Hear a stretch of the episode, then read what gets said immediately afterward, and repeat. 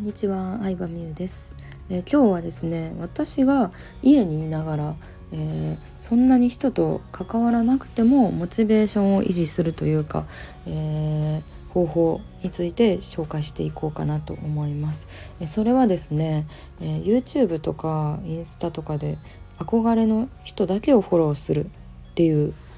ことになります。はい。まあ、憧れの人っていうのはまあ、それぞれの SNS ごとに違ったりとかあの基準は人それぞれだと思うんですけど私の場合はですねやっぱりどこまで行っても自立した女性が好きやなっていうのにたどり着きましたね。うん、自立しててまあ見た目もすごい可愛くて、うん、トータルで憧れるような女性がすごい好きだなっていうのを思っててこれ本当に多分中学か高校ぐらいからずっとそうなんですよね。うん、まあ当時って今ほどさ東大王みたいにさ東大行ってる美人な人みたいなんが多いわけではなかったんですけどなんかファッション雑誌でビス JJ っていうのがあっていい大学に通ってて綺麗な人っていうのがそこで特集されててすごいなんか憧れましたね可愛いだけじゃなくて勉強もできる努力できるってすごいなっていうのがずっとずっと根本にあってそれをそれは今も続いてるなっていうふうに思いますね。で私のまあ、理想の女性像っていうのがまあそんな感じで。うん例えばまあ有名な方あまあ有名とかに限らずフォローしたりしてるんですけどフォロー数とかも関係なく、まあ、相沢恵美ちゃんとか。うんあとはまあインスタで見つけた、まあ、自分のお店を美容系のサロンやってる方だったりとか。うんヨガの先生だったりとか。あのそうですね。YouTube とかでも、まあ、すごい年下の子とかもいますね。フォローしてる子は。高校生とか大学生で毎日の自分の勉強記録を動画にアップしてる方だったりとかうんまあ何かを、まあ、ジャンル問わずですね結構何かを極めて頑張ってる人っていうのがすごい好きで、まあ、そういう人をフォローするようにしてます。まあ、そういうなんやろうな実績があったら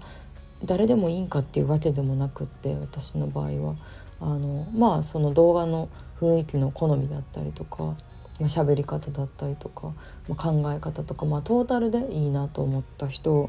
うんまあ知名度とか関係なくフォローしてる感じですね。そうすると、まあ、たとえこう休憩中に YouTube とか開いたとしても本当にあなんかこの人の生き方いいなとかなんか暮らし方すごいインテリアとかも綺麗でいいなとかなんかね心洗われますねうんでもそうなんか結構そういうのってさなんか大事と思う。うん、誰をフォローするかって大事と思う別になんか仲良くなる目的とかではもちろんなくってその自分の目に入ってくる情報っていうのを常にポジティブな方向に向ける努力って大事と思うんですよ。メインアカウントは誰もフォローしてなかったりするんですけどあのプライベートで持ってるアカウントで本当にうん、いいなと思う生き方の人をフォローしてるって感じですね。もうほとんど女性かな、まあ、男性でフォローしてる人もいるんですけど、うん、まあそれはアーティストだったりとか経営者だったりとか、まあ、またまた普通の OL さんでこう発信してる人だったりとか、まあ、肩書きジャンル関係なくいろいろって感じですね。うん、だから SNS もうんまあ私はツイッターはやめたんですけどイライラするんで。やっぱイライラするためにやるものではないと思うんですよね。うん、あの同業者フォローとかもしてなくって。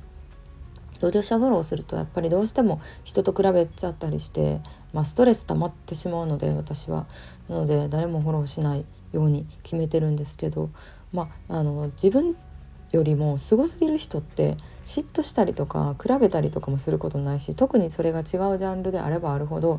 あの単純に、まあ、自分にもこれ活かせるなとかこの人すごいな同世代でこんな頑張ってる人いるんやなってすごいモチベーションを上げてもらえたりするので、えー、SNS を開くたびにワクワクする将来こうなりたいなっていう将来へのドキドキを感じれるようなページを作るようにしてますね。なので誰をフォローするかっていうのはすごい考えてて、うん、YouTube とかインスタもそうですけど結構定期的に整理するようにはしてます。はいということで今日は、えー、私なりの、うん、人に頼らずともモチベーションを上げる方法ということでお話ししてみました。ありがとうございました。